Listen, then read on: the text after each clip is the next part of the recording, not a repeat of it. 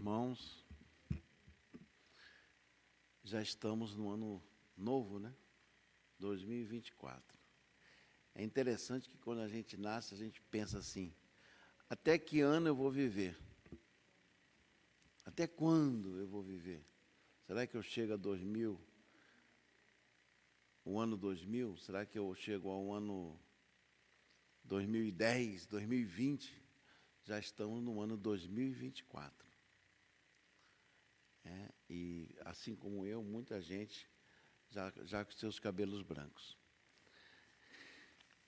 Ontem tivemos a nossa manhã de prece, é, os companheiros que vieram aqui ontem, e hoje nós voltamos à nossa rotina das palestras. Então, em 1900, em 1900, em 2023, o ano passado, nós tivemos 156 palestras.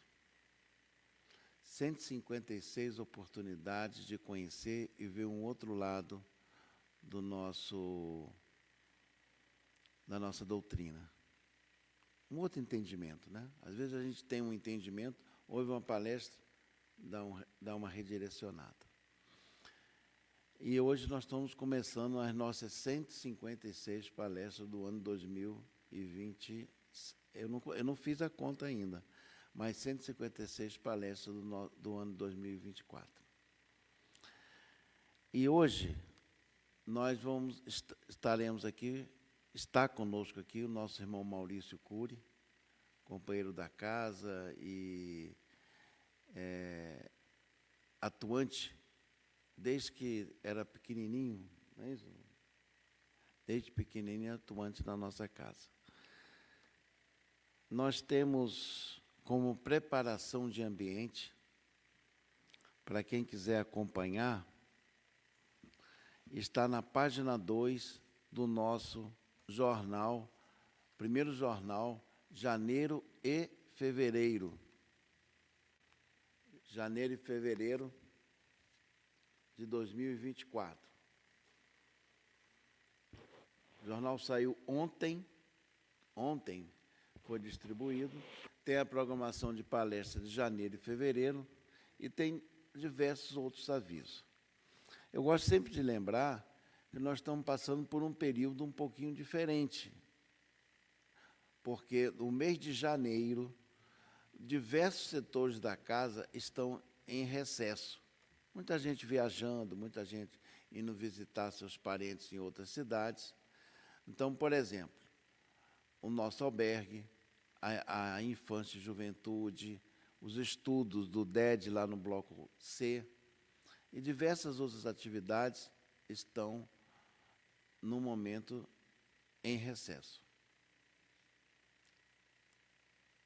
Outras atividades não param, como o atendimento fraterno, hoje tem, como as palestras públicas, como essa que a gente está aqui agora, e também é, todas as reuniões mediúnicas. Eu costumo dizer que a dor não tira recesso, não tira férias. Então, por isso as reuniões continuam, porque o atendimento é permanente. Então, é, são essas notícias que a gente queria dar. E como página inicial, eu já disse aqui, está na página 2 do nosso jornal, que saiu ontem, em janeiro e fevereiro de 2024, e a página foi recebida pelo nosso irmão Bruno Lima Menezes, por uma inspiração, em 8 de 7 de 2016, no Recife. Então, essa página tem pelo menos seis anos e meio que ela foi escrita. Nosso irmão Bruno é, escreveu por inspiração, como eu disse, e nós vamos ler aqui. A página chama-se O Tempo e o Vento. Ele começa assim: Qual o tempo que temos? Já parou para pensar? Improvável saber a nossa data de validade, o dia da nossa partida, a nossa despedida. Por isso, eu questiono se vale a pena gastar nosso precioso e surpreendente tempo com orgulho, mágoa, ressentimento, tristeza, inveja, negatividade, mau humor e outros sentimentos destruidores do bom tempo que temos. Me pergunto se somos mesmos racionais a usar esse sagrado tempo com maledicências, disputas, guerra de ego, fofocas. Reflito se usamos bem o nosso tempo quando somos indiferentes com a dor alheia, quando deixamos de acolher aquele que sofre, quando comemoramos a derrota do outro, quando julgamos as quedas de nossos semelhantes. Examina a tua consciência, verifica, verifica se não há alguém a quem pedir perdão, se não há alguém a perdoar, se o teu tesouro não é apenas material, se não é possível contribuir para a vida dos menos favorecidos, se disseste, eu te amo hoje, se fizeste alguém sorrir, se fizeste um elogio a alguém, se reparaste as flores que existem no teu caminho diário, se ouviste o canto dos pássaros, se sentiste os raios do sol, se escutastes as batidas do próprio coração, se agradeceste por mais uma oportunidade de vida, se enxugastes uma lágrima, se consolaste, se fosse grato a Deus. Que tempo temos? É uma pergunta. Que tempo temos? Somente o presente, o presente. Deixar algo para amanhã é deixar para um tempo que não existe. Faça hoje, ame hoje, se reconcilie hoje, perdoar hoje, abrace hoje, sirva hoje. Hoje, agora, esse instante, é absolutamente tudo que temos. Você sentiu o vento, você compartilhou o seu talento, se amou a cada momento, estás usando bem o teu tempo. Então, é uma página chamada O Tempo e o Vento, e está aqui na nossa página 2 do Jornal Brasil Espírita de agora. Então cumprimentando também os nossos irmãos internautas que estão em casa nos assistindo, não possivelmente não hoje, mas aí durante a semana, durante o, o, o mês, porque a, essa palestra fica gravada e todos nós podemos resgatá-la a qualquer momento. Vamos fazer a nossa prece inicial, rogando a Deus que nós possamos entender o quão precioso é o nosso tempo aqui na Terra. Quando deixamos de fazer algo de bom, é mais uma oportunidade perdida. Que nós possamos, Mestre, entender de vez as tuas lições e buscar, nesse ano que se inicia, daqui para frente em nossas vidas, o comportamento ético-moral baseado na doutrina cristã e na doutrina espírita. Mestre amigo, fica conosco, abençoa nosso irmão Maurício, que tem a responsabilidade da palavra na noite de hoje. E assim, em teu nome e sobretudo em nome de Deus, damos por iniciada as nossas atividades da noite de hoje. Que assim seja. Bem, Maurício, é contigo.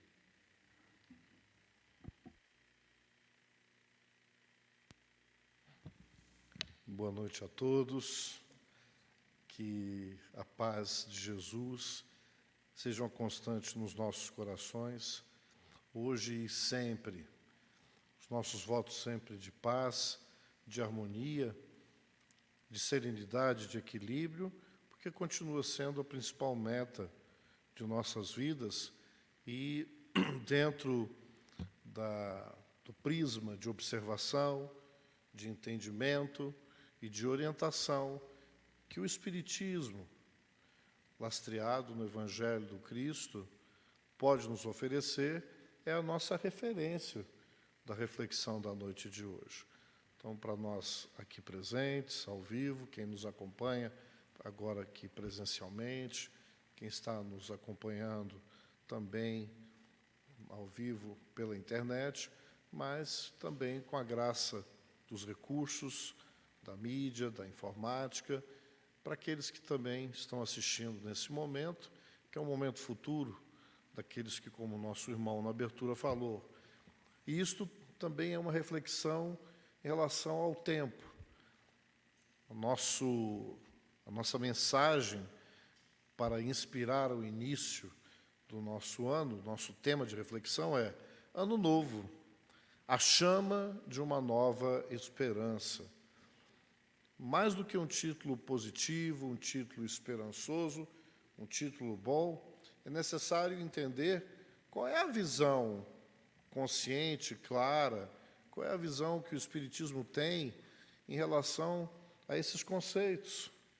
A própria mensagem de preparação de ambiente já dá o tom daquilo que nós vamos procurar refletir, em termos de aproveitamento daquilo que pode ser o maior tesouro para nós que estamos aqui nesta vida, nesta oportunidade, o tempo. Ou seja, Ano novo pode representar a chama. Olha que imagem bonita. A chama que ilumina, que esquenta, mas dependendo da nossa do nosso olhar ou da forma de abordar, se a gente não tiver cuidado, o mesmo fogo que traz vida, que traz luz, que nos orienta, que nos aquece, que mantém a vida, o calor, mal conduzido, mal instrumentalizado, ele destrói. E faz com que processos de aprendizado pela destruição, dentro de fenômenos que são da natureza, e que todos esses fenômenos, os naturais, e mesmo os fenômenos que não estão ligados literalmente apenas às expressões materiais, todos os fenômenos da vida, e das relações, eles são todos regidos por uma lei universal, que é a lei de Deus. O Espiritismo nada mais é do que esta revelação, mais uma página de ensinos que é dada a condição da humanidade ter ao seu dispor como alunos que somos no processo de evolução. O Espiritismo não tem o Espiritismo como conteúdo, ele é diferente do movimento espírita, religião humana, que se utiliza do conteúdo do Espiritismo. Mas o Espiritismo, em si mesmo, ele tem esse nome, mas ele é lei divina, porque os seus conteúdos não são de propriedade dos espíritas, eles são para a humanidade. E se eles estão de acordo, se eles são facetas da lei divina, eles não são apenas para esta época, eles são para todas as épocas, não apenas para a terra, e como lei divina não se desenvolve, lei divina é perfeita desde sempre. São atributos que nós aprendemos do Espiritismo. Então, o que é novidade para nós é porque nós, como alunos, vamos, no nosso desenvolvimento, tendo condições de entender algo que a gente nem tinha condições de avaliar, como um aluno que está no início da sua formação, ter condições de fazer interpretações ou entendimentos, porque lhe faltam pré-requisitos. Então, quando vamos falar de tempo, de ano, nós temos que ter ideia de processo. E a doutrina espírita amplia as verdades humanas dentro da liberdade do espírito humano, que vem decodificando a lei divina dentro e fora dos movimentos religiosos, porque nós somos espíritos mais do que envoltos na carne, enquanto encarnados, espíritos encarnados. Mas somos espíritos criados por Deus e o que nos identifica é a nossa dimensão de raciocínio, a dimensão intelectual, mas a dimensão emocional, afetiva, a carga de sentimentos e raciocínios e todo o aspecto mental e afetivo que nos caracteriza como seres humanos. E esse arcabouço, ele vem se enriquecendo desde o momento que é um mistério na criação do princípio inteligente que se desenvolveu durante milênios e milênios e que, quando individualizado, deu origem a cada ser que somos nós, que somos únicos, semelhantes, porque somos criados todos com as mesmas condições, com as mesmas capacidades e potencialidades, ou seja, somos feitos pela divina sabedoria, pela perfeita sabedoria, mas pelo perfeito amor. Não é possível as distonias que se enxergam nas nossas vidas, no aproveitamento do tempo, o que passou e o que ainda vai vir, ou mesmo em relação às nossas expectativas ou os nossos medos em relação a algo externo que é capaz de nos perturbar. Então, a boa notícia, já que nós temos a obrigação de fecharmos essa noite, pelo menos com uma boa notícia, não é? Com alguma esperança, porque senão não é doutrina espírita. Porque a doutrina espírita vem trazer uma verdade e não existe verdade sem amor. Não existe verdade tatuada em bastões que a gente se utiliza para enquadrar, como a gente infelizmente faz, no mau entendimento do que é ajustarmos as distorções que nós vemos, inclusive, nos nossos pares de jornada. Quando a nossa sabedoria, ou o pouco que nós dispomos, não é veiculada com amorosidade, com os critérios de entendimento e compreensão das fragilidades, das vulnerabilidades, das deficiências e precariedades de todos nós, que são também variáveis ao infinito, porque Deus sempre criou, e esse espírito que se individualizou teve, diante da decisão divina, algo que é absolutamente intransponível absolutamente imutável, porque é a lei divina, nós temos a liberdade. Uma vez individualizados, esta, esta liberdade de ação, o livre-arbítrio, a liberdade de escolha, nos é concedido, e mesmo o poder absoluto que emana de Deus, o Criador de tudo, decide se limitar nesse ponto. Ele não interfere no nosso livre-arbítrio. E nós, querendo seguir o seu exemplo de, magnima, de, de, de majestade, de, de grandiosidade, de poder, às vezes invertemos a situação e, mesmo quando temos, entre aspas, razão, sobre determinados pontos, queremos tanto impor as nossas verdades que incorremos num erro pior. Às vezes, aqueles que estão nos acompanhando têm falhas em determinados entendimentos ou posturas ou conteúdos, mas não necessariamente são inferiores a nós. Naquele ponto, ou naquele estágio, ou naquele período do seu processo de entendimento de vida, é aquela verdade que lhes é característica. Se nós desejamos contribuir para o ajuste dessas pessoas que estão em volta de nós, a doutrina espírita, espelhando e reforçando o ensinamento do Cristo, diz: ajusta-te a ti, primeiramente. O grande problema do ano novo e a cada ano novo que se inicia é que ele não é tão novo assim para a maioria de nós, porque ano novo para muitos significa mudança. Nós queremos mudança, mas para querermos a mudança é necessário nós sermos essa mudança. Mas a gente quer um mundo de paz. A pergunta é: o que é que nós estamos fazendo para a manutenção da paz? Ah, nós queremos um Brasil, um país mais solidário. Na nosso nosso raio de ação, o que eu faço para ser solidário? Nós desejamos um país menos corrupto. Na nossa esfera de ação, o que é que nós fazemos de modo positivo em nós para que o nosso país seja menos corrupto? Nós queremos que as famílias elas sejam mais harmônicas. Não que não haja divergência de ideias, mas que as famílias não estejam se degladiando ou se dividindo, como nós estamos vendo. Quantos de nós passou a virada desse ano magoados, com mágoas, com ressentimentos, com divisões, porque Fulano fez isso, porque Fulano fez aquilo, todos com razão, nenhum com razão. Porque a partir do momento em que nós estabelecemos trincheiras e muros entre nós, por conta da nossa incapacidade de nos suportarmos, e suportar significa não termos só que aguentar a presença de alguém que é desafiador no meu convívio.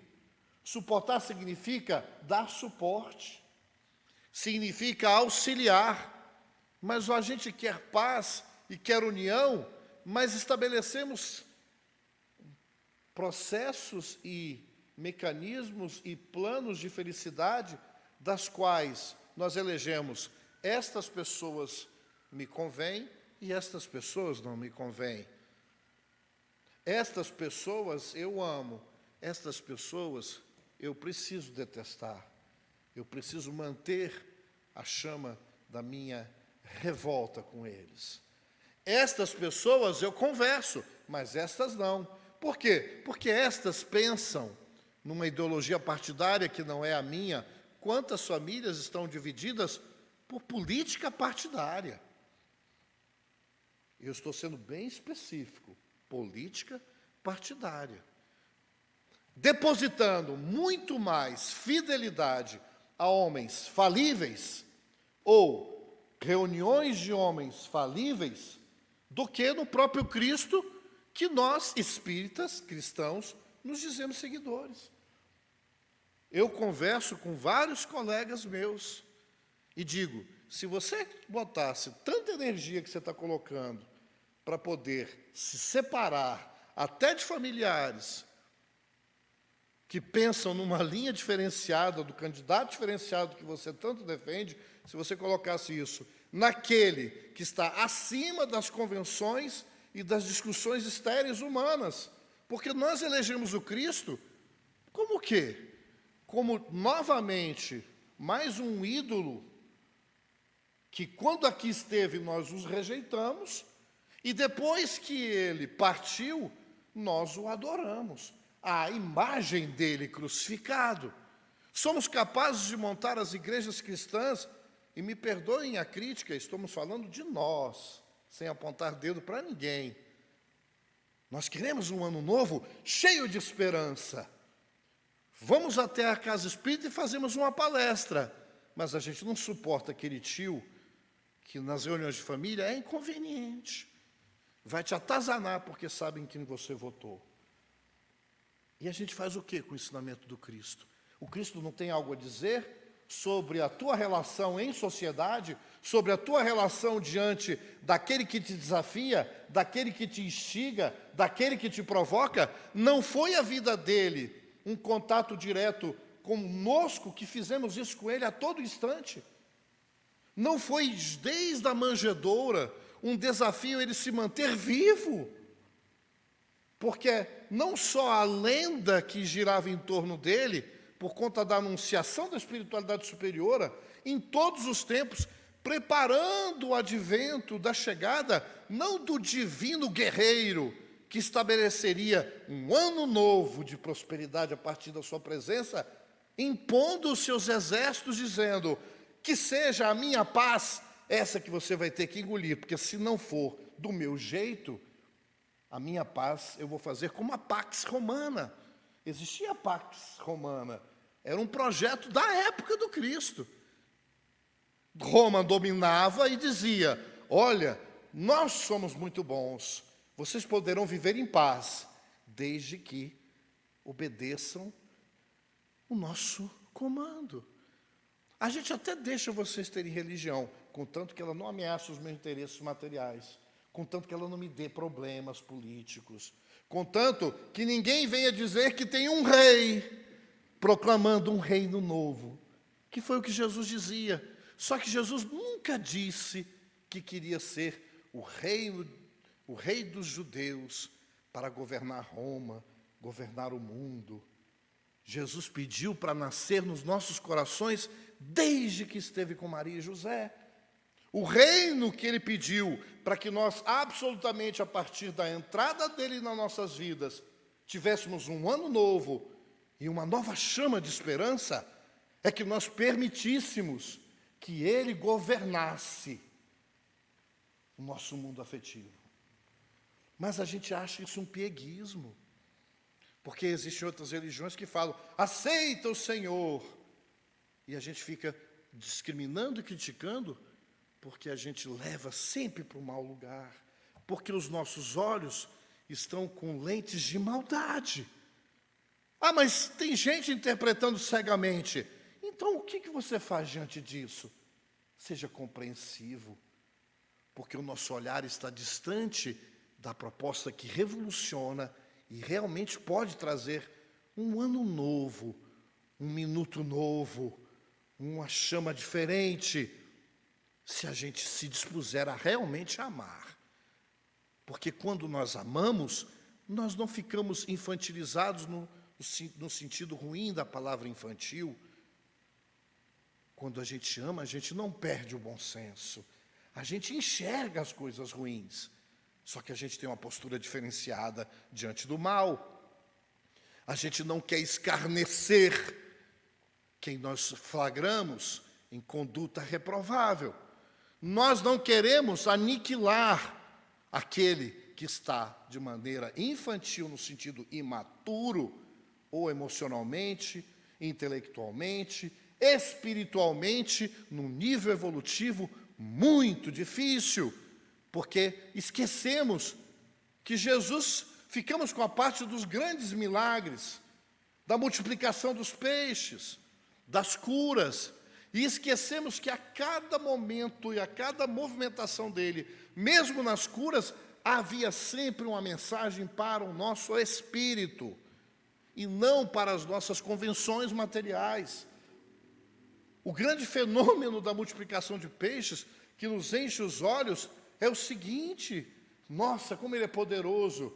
Poderoso é quando juntos nos reunimos para poder dizer: o que é que nós temos? Que é que você tem? Ah, mas eu tenho tão pouco. Mas e você tem o quê? Não estou dizendo só de pão e de peixe, não só de recurso material, porque Jesus poderia, como governador, como espírito crístico que era, mesmo encarnado na forma humana, ele poderia fazer isso sem a nossa ajuda. Mas ele fez questão de dizer que quando nós somamos o que cada um pode, milagres, entre aspas, acontecem.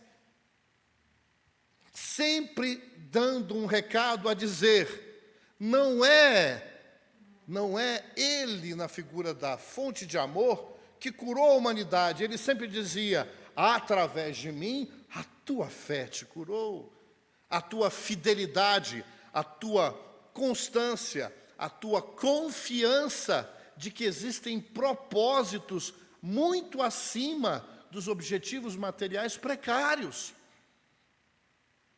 Mas a gente encarna e não consegue enxergar mais nada. É claro que a gente não quer estar insalubre no corpo físico. Então, um ano novo, a gente pede saúde. Tem alguma coisa errada nisso? Não. Mas o difícil para a maioria de nós é entender que quando há aparente saúde do corpo físico não vem, ou quando as mazelas do corpo vêm, ainda assim, isso não quer dizer que o ano seja ruim. Me perdoem quem está nos ouvindo, porque não é um desrespeito da nossa parte a dor que cada um de nós pode estar sentindo em si ou com seus familiares.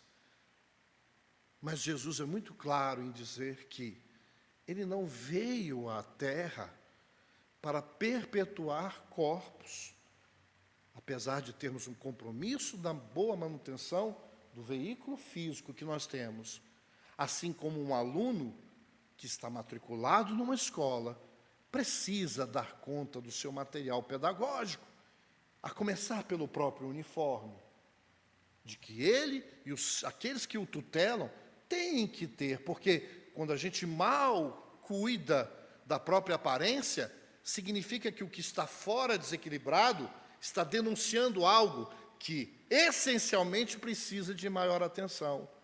E é por isso que a gente encarna não para que os nossos anos novos, para que as nossas, os nossos ciclos de tempo sejam uma estação de recreio. É como um aluno que vai para a escola e pensa: eu não sei vocês, mas a parte mais legal da escola, principalmente para os meninos mais atentados, era o quê? Era a hora do recreio. Qual era a hora, outra hora boa? Quando acabava. Mas em sã consciência a gente teve que aprender que mesmo aquela aula chata, daquele professor que às vezes não tinha pouca pedagogia, que tinha muita dificuldade em manter interesse, que a gente ficava às vezes num processo de querer dormir em sala de aula. Mas quando a gente, de tanto o pai e a mãe ficarem de cima, os professores, aqueles que tutelam as nossas vidas, que é a espiritualidade superior, que são aqueles que avalizaram a nossa encarnação dizendo: calma, se esforça, não é só recreio, você vai ter que fazer uma força, faz um sacrifício, porque isso é bom para você. E a gente começa a aprender que as disciplinas de um colégio, por mais às vezes uns mais chatos, outros não, elas são indispensáveis para que a gente consiga o quê? Qual o objetivo? O nosso desenvolvimento. Só que do ponto de vista vida espiritual, a escola terra tem muitos objetivos mais importantes e nós nos fixamos em quê? Queremos um ano novo de saúde, mas quantos de nós pensa na nossa saúde mental? Que esta é a mais grave.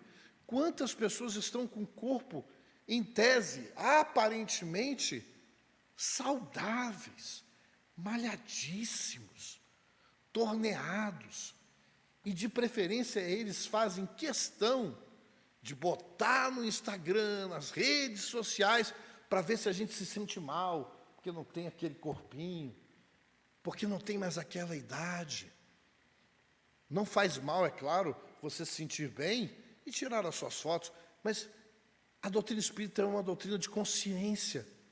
Quando você está saudável, com o corpo malhado, ótimo, não tem problema. Mas você deposita o teu ano de paz, de harmonia, só nisso? Detalhe, e se não por débito, não por karma, não por uma maldade, não por uma, ah, porque Deus então fez, eu estou, vem um cara. Não. Jerônimo Mendonça, lembra desse exemplo na história do Espiritismo? Jerônimo Mendonça era um atleta, jogador de futebol. De repente ele foi atrofiando. Se eu não me engano, é esclerose lateral amiotrófica, era o ELA. E ele chegou a ponto, esteve aqui na nossa casa, muitos anos. Ele só mexia a cabeça, falava, ouvia e era cego, e o corpo todo atrofiado. E sabe o que, como ele era chamado? Não só dentro do movimento espírita, o gigante deitado. porque ele compreendeu, do ponto de vista da vida maior, que nós estamos aqui de passagem. E que não foi um castigo o que aconteceu com ele, porque nesta encarnação ele não fez nada para merecer, e não é assim que também acontece as expiações. Não é uma punição. Aquilo que nós enxergamos, inclusive, de doença no corpo, nós precisamos ressignificar, porque senão a gente não está entendendo nada da doutrina espírita. Então é claro que a gente tem que pedir saúde, mas pedir e correr atrás. Não só para a manutenção do patrimônio que eu tenho hoje, mas para que ele não deteriore rápido, por, por o quê? Por negligência minha. Mas se com tudo que eu faço, ainda assim, circunstâncias, ocorrências, fazem com que eu me debilite, é claro que isso mexe com o meu emocional. É claro que isso mexe com o meu lado espiritual. Mas se eu tenho essa dádiva do entendimento do Cristo, eu preciso entender que isso tem que ser consolador para mim. Porque pode ser que eu desencarne com essas minhas doenças. Então eu fui punido? Ou até as próprias doenças. Vamos falar só de doença do envelhecimento, que para algumas pessoas é uma tragédia, não aceitam. Mesmo o envelhecimento que não tenha tantas limitações sérias de doença, ou outras perdas, consideradas perdas, pessoas que sempre tiveram de repente um, um conforto material muito grande, perderam até o básico, estão hoje lutando pela sobrevivência porque não tem o recurso financeiro. Ou, esquece tudo isso. Quantas pessoas na virada do ano estão sofrendo hoje porque não conseguem administrar o abandono afetivo? Quer dor mais dolorosa do que essa? Ter uma vontade de, de dividir um mundo de afeto, não, não só na conjugalidade, mas ter, de repente, aí olha outras famílias, porque esse é o nosso problema. Nós nos comparamos sem saber que todos nós temos as nossas cruzes, porque o nosso planeta é uma escola ainda de provas e expiações, de acordo com o espírito, com o nível de imperfeições que eu tenho, se eu só tiver facilidades, imagine uma escola que você não tem prova nenhuma, que não tem trabalho para fazer, que você não precisa prestar atenção com o professor. Não é maravilhoso? Em tese, parece. Resultado: quando você sair dessa escola, você está habilitado ao quê? Qual conteúdo que você aprendeu? Qual experiência você assentou? Então, é esta a dificuldade nossa. Vamos pedir saúde, mas pedir, mas esse aqui é o grande problema a gente pede a harmonia do mundo, a gente pede a harmonia orgânica, a gente pede a harmonia no lar, a gente pede a harmonia na política, e a gente espera, de forma infantil, que Deus transforme ele, que ele pegue e interfira no livre-arbítrio de todo mundo e comece a controlar cada um como um, um avatar de jogo, de gamer.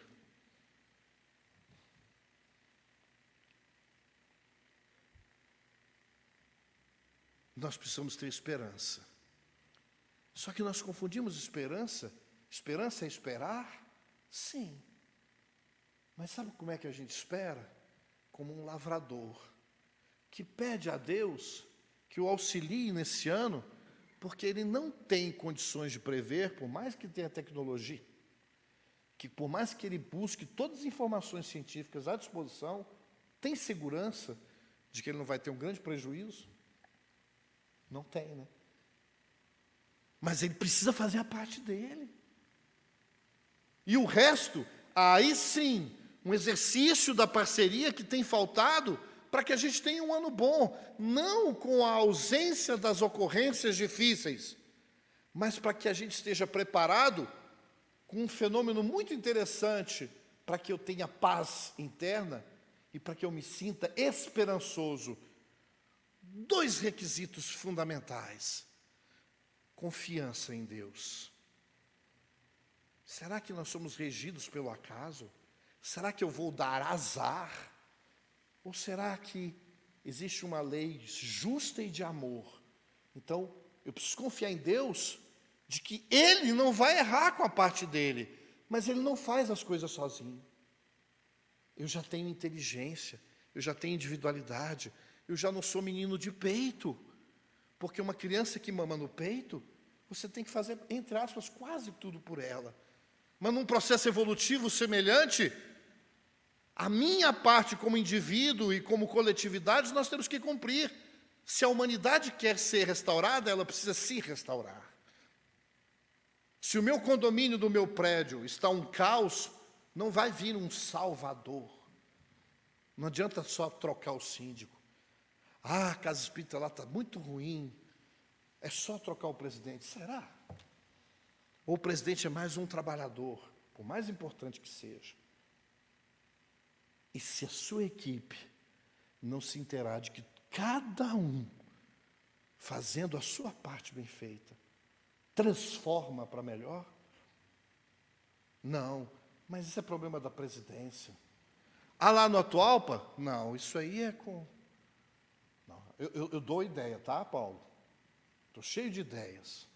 Quantas pessoas nos procuram só para trazer a ideia? Aí a gente faz um convite tranquilo. Que maravilha, meu irmão. Se junte aos nossos departamentos, aos nossos setores de organização, que nós precisamos organizar. Olha, mas e os espíritos? Os espíritos fazem a parte espiritual. Mas a casa espírita também é um reflexo da nossa casa, que aqui é um educandário de almas também. Então a gente precisa se organizar em equipes, com coordenações, com encargos, com tarefas, para que cada um aprenda a partilhar, a oferecer o seu pedacinho, o seu naco de pão. Ah, mas Fulano traz um pão lindo, recheado, temperado. É o que ele já pode fazer. E você? Eu mal sei fazer pão. Então traz o peixe. Mas eu não sei pescar, então ajuda a puxar a rede. Num banquete, tem gente que não vai conseguir fazer nem a salada, nem o arroz. Mas não dá para pelo menos carregar sacolas, ajudar a limpar a casa, se envolver, trazer o suco, o refrigerante. Nós estamos subestimando o nosso poder de fazer com que nós trabalhemos e possamos esperar o melhor depois do bom plantio. Porque esta semente vai vingar. E se vier algo ruim no meio tempo, não quer dizer porque plantamos mal. Às vezes está vindo colheitas de plantios que eu nem me lembrava, mas agora que me fortaleci por dentro espiritualmente, há possibilidade de uma colheita amarga, se soubermos colher com obediência a Deus, confiança em Deus. E o outro pré-requisito, para que a gente possa aproveitar o ano, para ter esperança, termos coragem de seguir em frente, mesmo com todas as nossas limitações. Porque só existe coragem quando existe incerteza, quando existe debilidade, quando existe a possibilidade de não dar certo. Porque para ter coragem para entrar num lugar que não oferece o mínimo risco, eu não preciso de coragem. Coragem não é ausência de medo. Coragem, sabe o que é? É o medo que resolveu decidir seguir em frente, mesmo com as adversidades externas. Coragem é o medo, porque medo não é insalubre. Medo é uma defesa natural nossa. Medo significa que a gente não tem o controle de tudo, mas eu tenho confiança em Deus.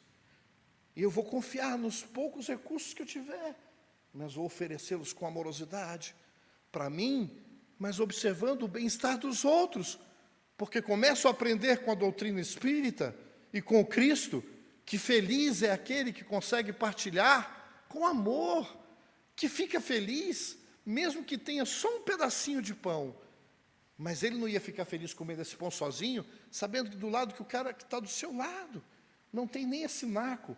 E esse naco hoje em dia, às vezes não é o pão material que continua faltando nas mesas de muitos, mas nunca houve tanta fome de amor, tanta fome de compaixão, tanta fome de compreensão, não para nós avarizarmos condutas que são realmente condenáveis. Mas isso não nos impede de fazer o que o Cristo fez, porque ele sentou na mesa com os pecadores. Ele sentou na mesa com ladrões. Ele sentou na mesa com pessoas que tinham uma vida sexual deturpada. Ele sentou na mesa com pessoas que tinham problemas de relacionamento seríssimos. Esses são os pecadores. Nós somos esses pecadores. E o que Jesus olhava? Dizendo: não importa, você é aluno. E como aluno, pode errar. Não deve ter compromisso com o erro, mas é natural que erre. Ele está preocupado em dizer: o que, que você quer agora? Porque era isso que ele perguntava a todo momento: o que queres que eu te faça? O que, que você quer? Vinde a mim. Nós não vemos Jesus correndo atrás de ninguém. Não porque ele não queria ajudar. Ele estava sempre em movimento, ofertando a capacidade que ele tinha mas dizendo para nós: vós também podereis fazer tudo o que eu faço e muito mais. Mas a nossa fé é pequena, não a nossa fé de crendice, não, fé de confiança, fé de saber que, ah, mas eu vi o resultado dos exames, é um câncer com metástase. E agora? Ué, pode acontecer de você desencarnar. O que, que você quer? Poxa, eu queria ficar mais tempo. Então vamos lutar. Quais são os recursos médicos que você tem à mão? Vamos atrás deles. E tente, na medida do possível, não entender que isto é ruim. Aconteceu? O que eu vou fazer com isso? Mas tratar o meu coração, ocupar a minha mente. E se eu desencarnar? Vai ver a glória de Deus se estiver desencarnando em paz. E se não desencarnar, lute, mas não se agarrando à vida física como se fosse só ela, esquecendo que o próprio Cristo não teve pressa nenhuma em desencarnar, mas aceitou o destino. Não violentou nem o livre-arbítrio dos assassinos, dos malfeitores. Não é fácil ser cristão. Não é fácil ser espírita, porque ela pede consciência. Nós queremos que a chama da esperança, de uma nova esperança, então sejamos novos. Temos a coragem de fazer aquilo, não o que o Chico fez, não o que o presidente daquela casa que você respeita, ou aquele trabalhador anônimo, não importa. Seja a melhor versão de você. Ah, e as minhas debilidades, e as minhas fragilidades físicas, e a minha, minha, as minhas incapacidades intelectuais. Você está olhando só para isso? Identifique-as e ofereça para as suas debilidades, fragilidades, oportunidades de melhoria, assim como diante de uma doença em que você aceita, no sentido de acolher e aceitar que está doente. E você vai se proporcionar o melhor remédio físico e o remédio da tua alma. O que que o Chico, como grande porta-voz do amor, dizia para as pessoas que chegavam com aquelas perdas avassaladoras, muito caracterizadas nas mãezinhas que se despediam, em tese, mais cedo dos seus filhos menores, de ser uma das maiores dores, e eu respeito porque eu não faço nem ideia. A gente diz, eu, eu quero, eu, eu faço, tento me esforçar para entender tamanho da sua dor. E ele, com todo respeito à dor de cada mãezinha, dizia: Minha filha, faça o bem. Homenageie o seu filho, não na estática de alguém que travou dizendo que a vida agora não tem mais sentido, por conta das perdas que você tem encarado. Ele dizia: Você tem tanto amor. E os outros filhos, será que eles não merecem? Eles estão clamando, sentindo a sua ausência. O seu esposo, a sua família, O mundo, as pessoas necessitam de pessoas que dão esse exemplo, não de mascarar, não de negar que dói, vai doer. Se estamos aqui, vai doer. O consolador prometido, o Cristo, disse: Vinde a mim, vós que estáis afadigados, cansados, e eu vos aliviarei. Ele não disse, eu vou retirar essa dor. Ele não disse, eu vou afastar os teus problemas. Ele disse, eu vos aliviarei. Então, esse ano vai ser um ano para nós reacendermos a cada dia a chama da esperança, mas dizendo para nós mesmos: eu vou, eu vou procurar o Cristo. Vou procurar através da caridade, através da oração, através do esforço que eu puder fazer para não me deixar, porque tem dia, gente, que a gente não quer sair da nossa cama, porque o corpo dói, porque tudo dói, porque o nosso coração dói. Tem dia que a gente quer gritar, porque nós nos sentimos sozinhos, porque nós nos sentimos tristes, e a gente tem que se lembrar de tudo aquilo de amor que eu posso oferecer, mesmo com as limitações que eu tenho. Então, se eu ainda posso levantar, então não vai ser hoje que esta cama vai me engolir. Mas está doendo, então levante para que você sinta o alívio de quem vai sorrir, não porque não está doendo, não porque não tem sofrimento, sejam eles de quais ordem, mas porque você confia em Deus, sabendo que isto também vai passar.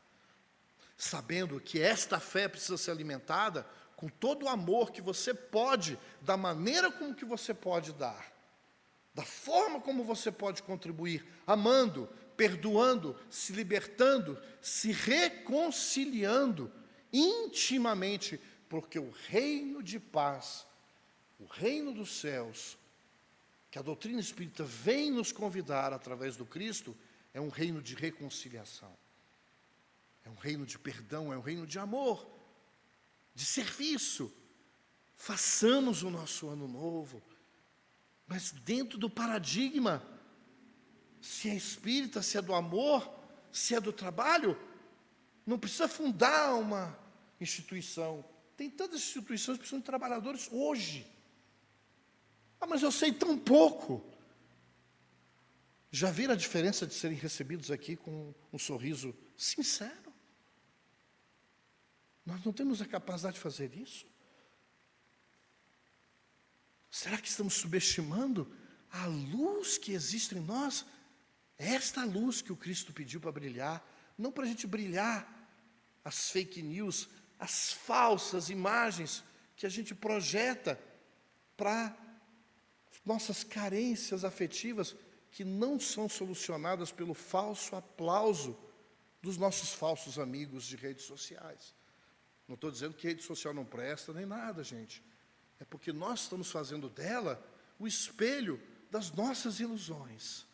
Porque, inclusive, nelas eu posso refletir não a minha perfeição, mas a minha disposição, não em ser melhor do que os outros, não em me comparar com ninguém, mas de oferecer o meu naco de pão, o meu peixinho.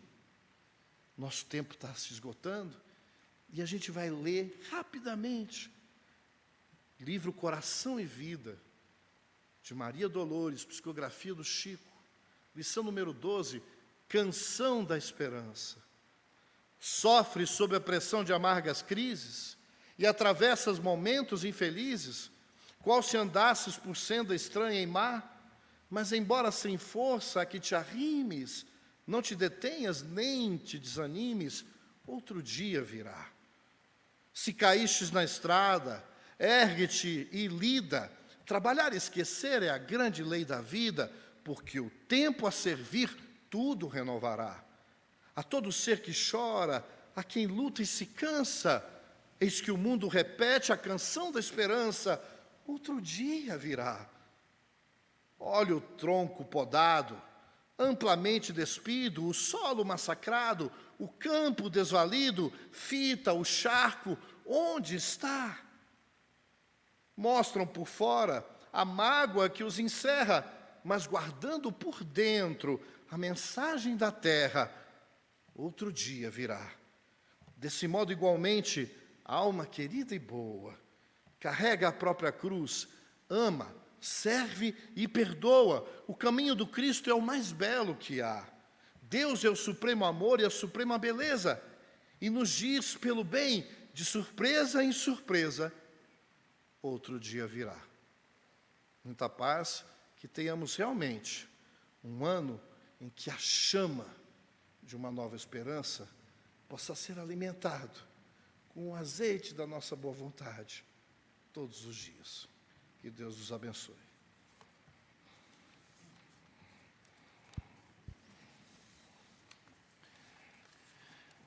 Bem, meus irmãos, está aí a, a mensagem da noite.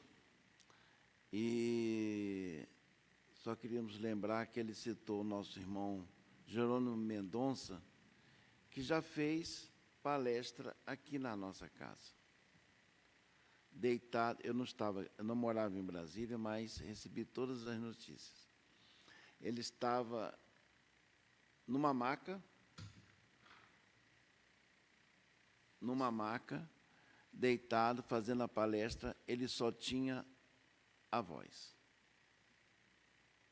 Só tinha a voz. A gente tem a voz? Tem? Tem, não tem? Só que a gente tem muito mais coisa, muito mais formas de colaborar conosco mesmo. Ele só tinha voz. E numa afirmação dele, ele diz que se era para resgatar algo do passado, ele naquela situação, que lhe dessem dez outras reencarnações daquele jeito, deitado numa cama, sem mover um músculo, mas que ele pudesse, a partir desse, dessa depuração, seguir junto com Cristo, com todas as suas forças. Então, nós temos essa, essa possibilidade. Bem, só para citar a, o Jerônimo Mendonça, que nosso irmão Maurício citou também. Então, assim, é, falando com o nosso irmão internauta, Hoje, você pode estar assistindo em outro dia, mas hoje é dia 1 de janeiro de 2024, primeiro dia do ano. Nós estamos aqui no Grêmio Espírita, atual para Barbosa Lima, em Brasília, na Avenida L2 Sul, quadra 610. E nesse momento, ali fora, lá fora do nosso salão, está chovendo. Nós todos estamos aqui escutando o barulhinho da chuva lá fora, mas estamos aqui. É, na próxima quinta-feira, a nossa irmã Cibele Figueiredo vai falar sobre a fé e a caridade. Nesse mesmo horário, 20 horas e 10 minutos, nós estaremos aqui, a fé e a caridade. E no domingo, às 9 horas, ainda sem os nossos assistidos, que estão, como eu disse no início, em recesso, em função de diversos trabalhadores que estão fora de Brasília. É, a nossa irmã Maria Mendes falará sobre a Boa Nova. Então, é, as palestras continuam na, da sua forma regular, às segundas, quintas e domingo. Hoje, para quem está presente aqui no, no Atualpa, nós não teremos o sorteio do livro e não teremos a aplicação de passe. Desde o, desde o início da nossa atividade, todos que estão aqui já tiveram o seu passe coletivo as entidades espirituais da nossa casa já atenderam a cada um de nós. Então, queria agradecer ao Maurício pela explanação do dia de hoje, agradecer ao Ricardo, que está ali na, na parte técnica, e também lembrar é, que ontem, dia 31, nós estávamos aqui, falamos, nós éramos o responsável pela pela palestra, nós falamos sobre em tudo dai graça. E eu queria pedir que cada um que tiver em casa o livro Pão Nosso, capítulo 100, fácil de guardar, né? Capítulo 100, é uma passagem de Paulo comentada por Emmanuel. Em tudo dai graças e que nós possamos, neste ano de 2024, exercer isso. Agrade acordar, agradecer o dia, agradecer a tarde, agradecer a noite, estarmos sempre conectados com a, a boa espiritualidade que nos assiste.